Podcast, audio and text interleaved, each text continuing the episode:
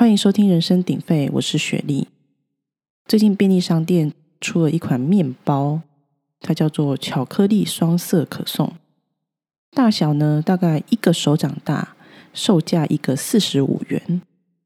外表还蛮惊艳的啦，因为是双色可颂啊，它有巧克力跟原味的面团，做出来的线条很分明，跟一般可颂的外形比起来，确实蛮特别的哦。可颂的本体也做的蛮好看，蛮挺的，不会扁扁还掉屑在袋子里。网络上连续好几天都有人发文分享，还有人特地跑去买，我才发现。哦，原来是特定的区域才有的货色啊！刚好雪莉阿姨家楼下的便利商店恰恰好就有卖，我看到马上带了一颗回家。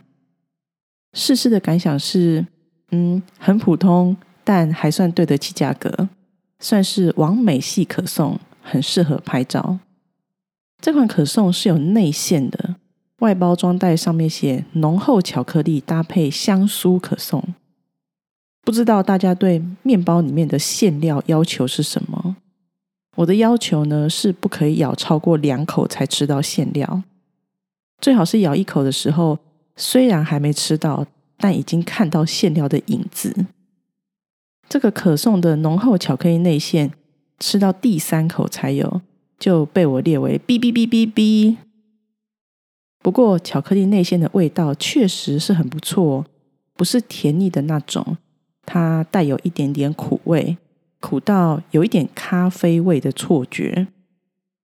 看了一下热量，两百一十三大卡，一碗白饭热量是两百八十大卡，就给大家参考一下啦。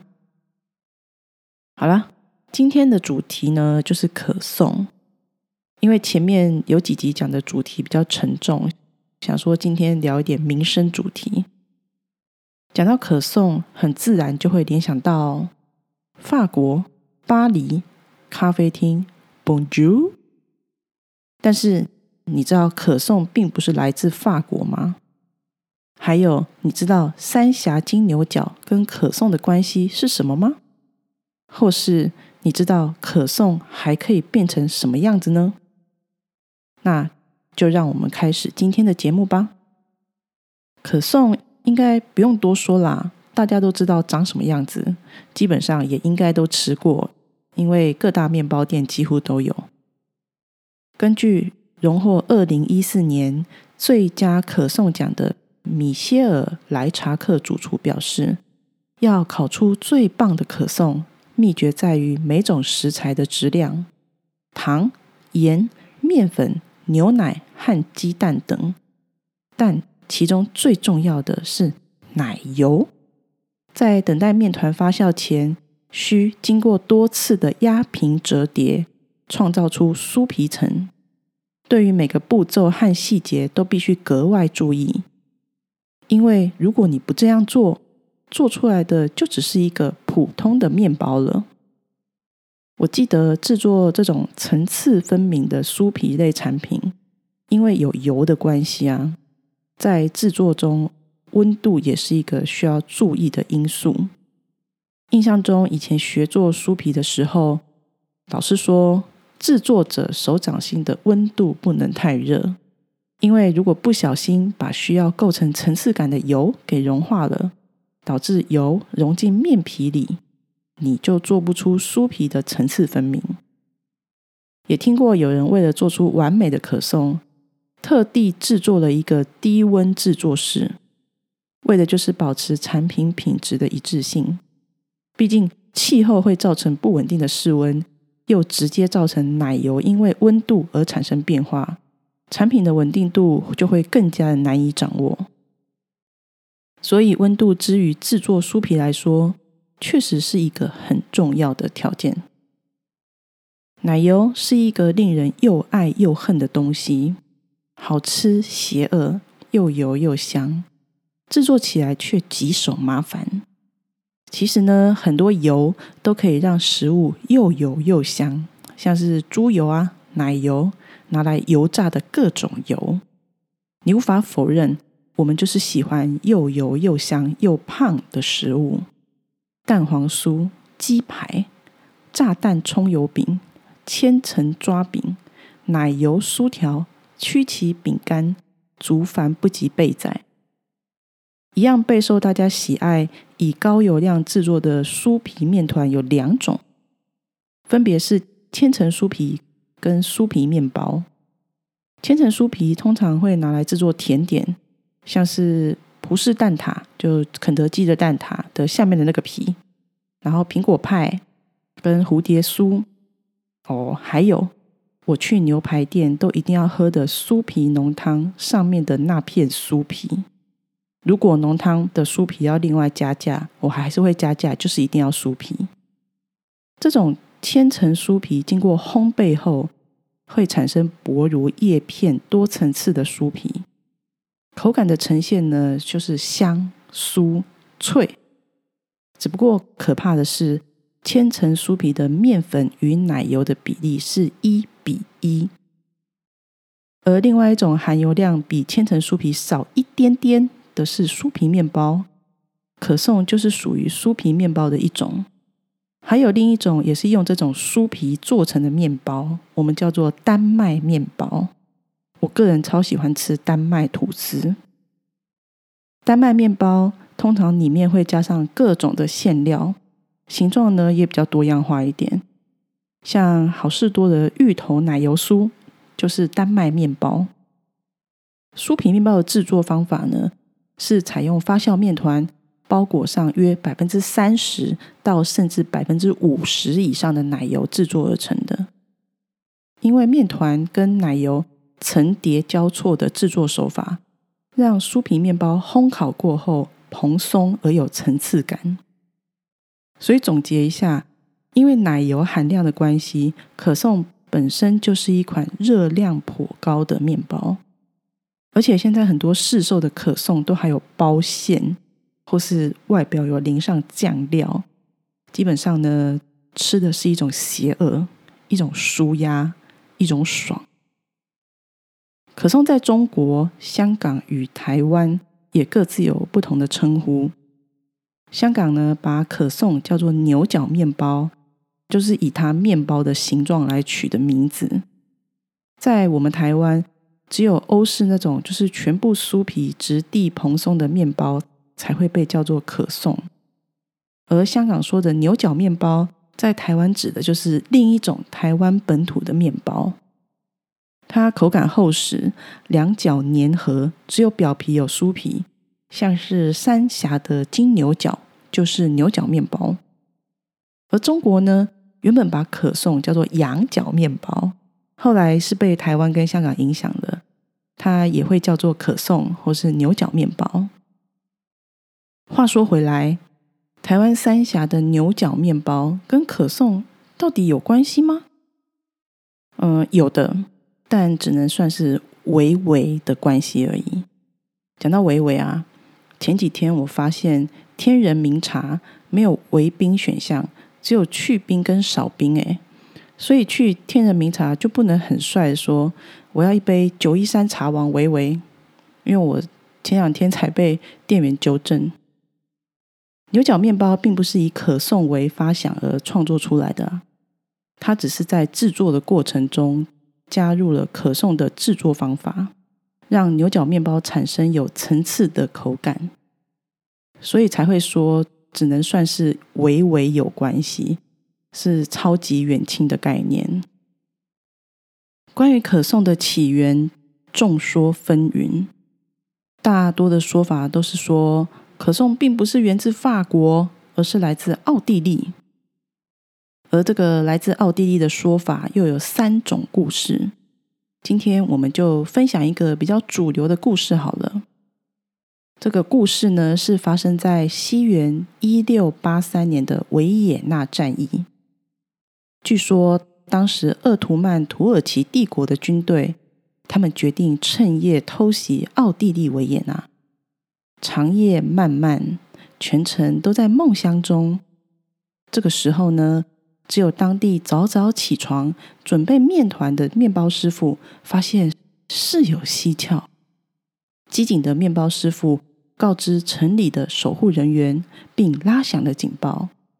这个举动使得敌军的偷袭行动宣告失败。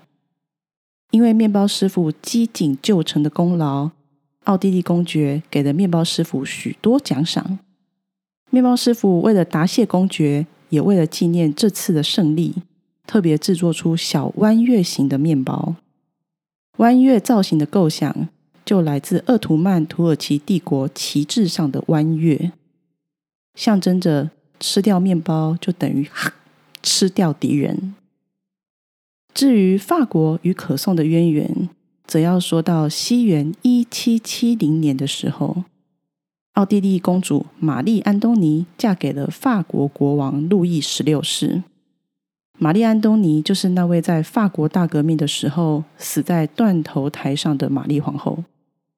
玛丽皇后对法国的贡献，就是将她家乡的可颂面包。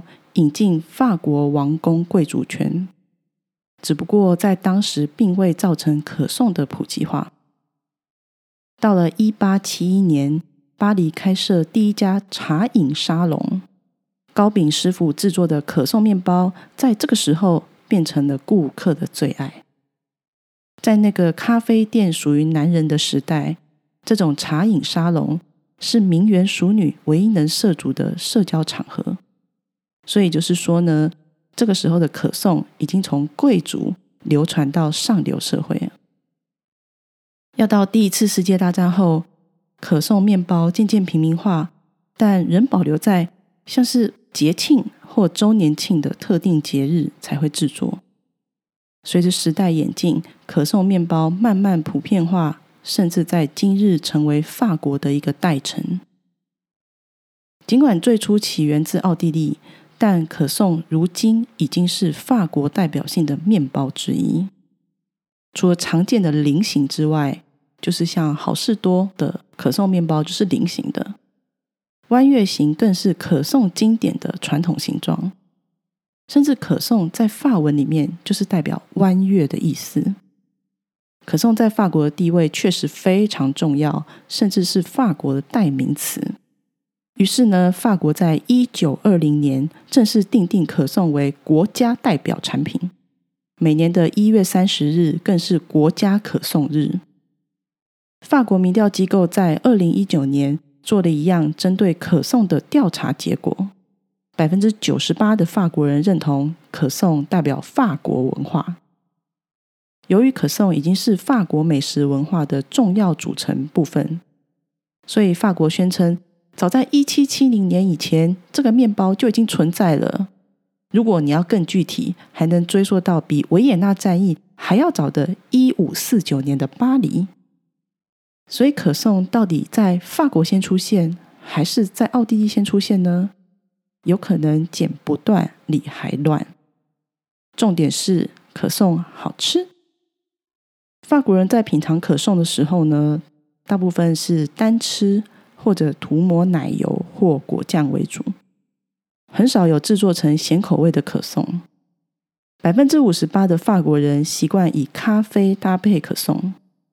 法国民调显示，法国人大多选择在早餐的时间吃可颂，尤其尤其是周末的早晨，一杯咖啡加上一个可颂，十足十的悠闲慵懒感。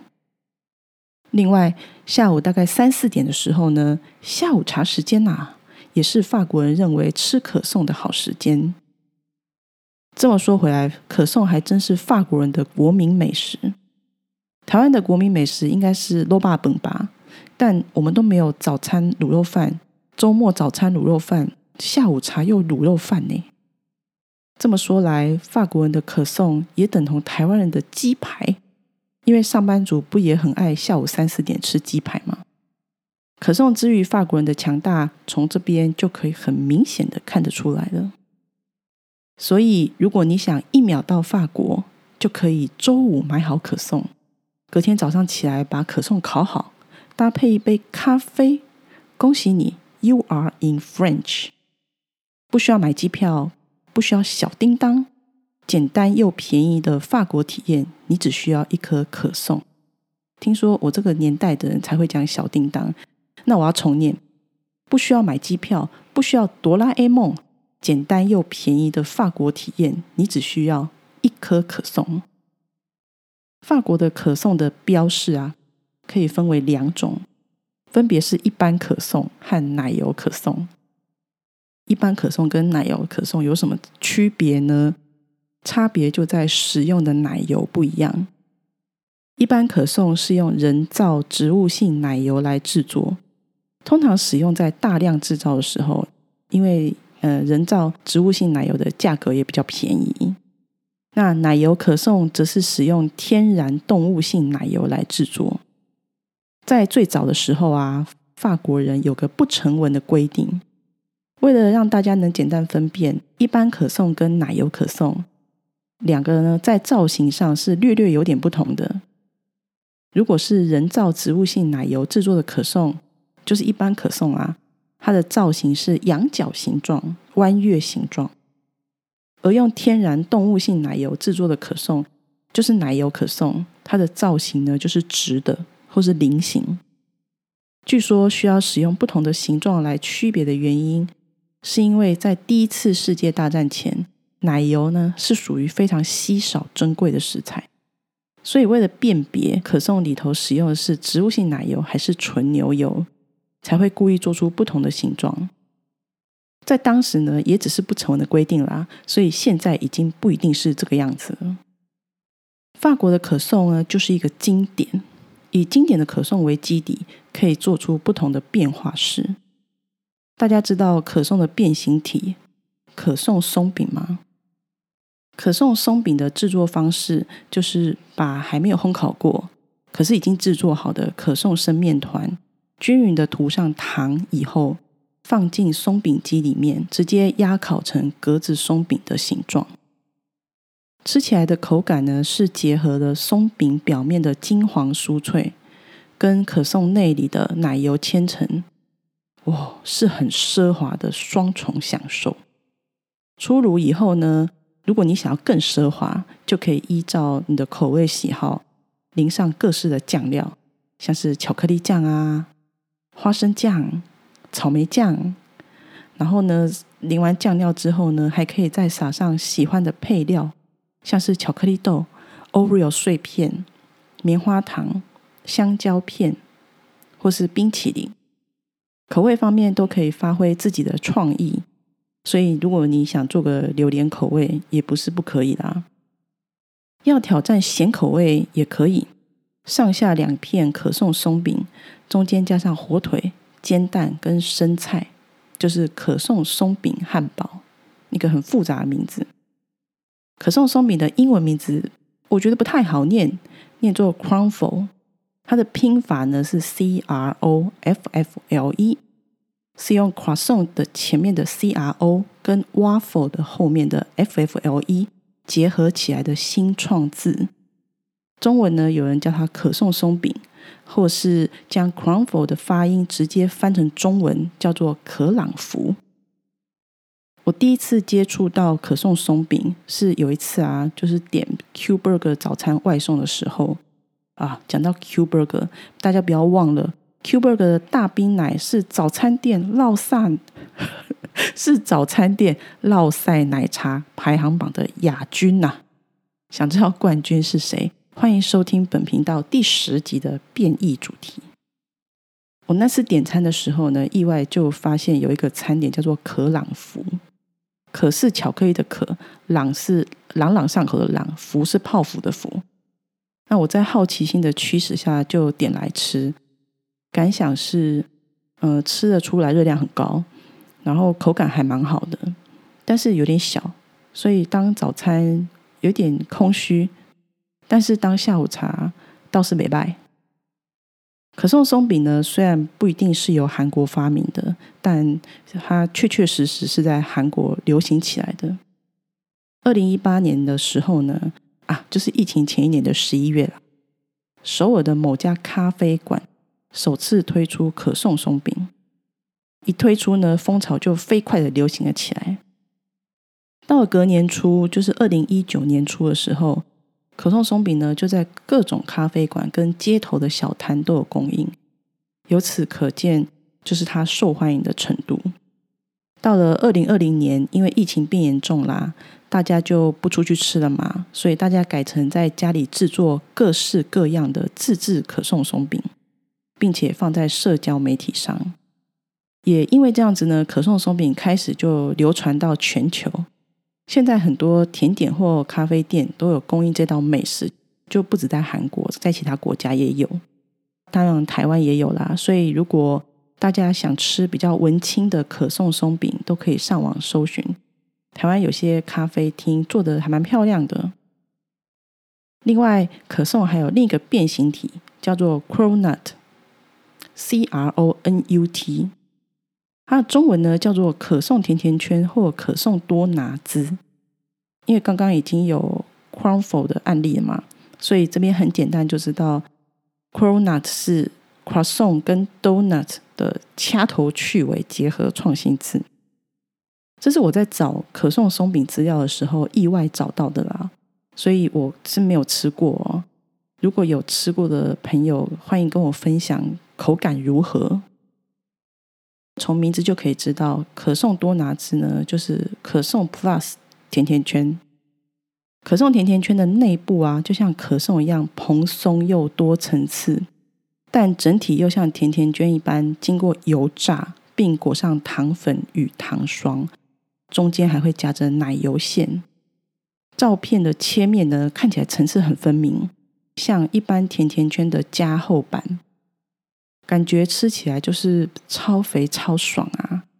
我估计啊，它的热量应该远远超过可颂跟可颂松饼。可颂甜甜圈是由一个位在美国纽约的发籍厨师发明的，《时代》杂志还将这个发明称作是二零一三年的二十五个最佳发明之一哦。可颂甜甜圈跟可颂松饼不一样，可颂甜甜圈。它是厨师经过特殊的制作方式以及特定的油炸温度制作而成，它是有它的独特性的，不像可颂松饼那么亲民容易制作。据说可颂甜甜圈自从二零一三年上市以来，就造成了一股轰动。物以稀为贵啊，因为当时只有一家，就是这个发级厨师所在的店有卖。大家为了一场可颂甜甜圈的风采。这家面包店每天外面都是大排长龙，甚至夸张的是，有人会前一晚睡在店门口。更疯狂的是，就跟我们的中秋月饼一样，可颂甜甜圈竟然也出现了代买服务。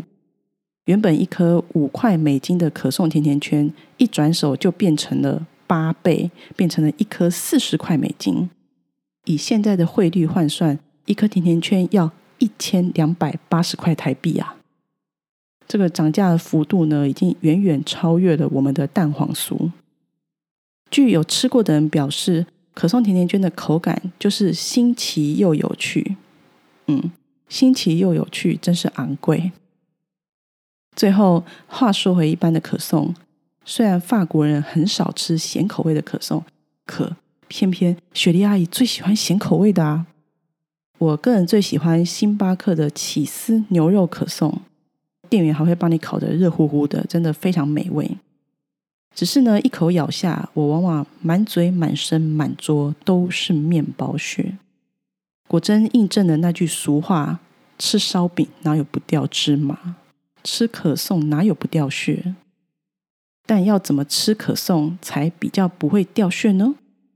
优雅的法国人应该也不会想吃的满嘴、满身、满桌都是面包屑吧？可颂两头尖尖的形状，刚好可以方便大家用来沾着咖啡吃。沾过咖啡的可颂，很自然就不会掉屑了。好的，今天的节目就差不多到这边喽。不知道大家有没有特别的可颂新吃法呢？或是你对可颂有什么特别的回忆呢？欢迎留言或来信分享。喜欢本集节目，欢迎留下五颗星，或是小额抖内请雪莉阿姨喝杯咖啡吧。拜拜。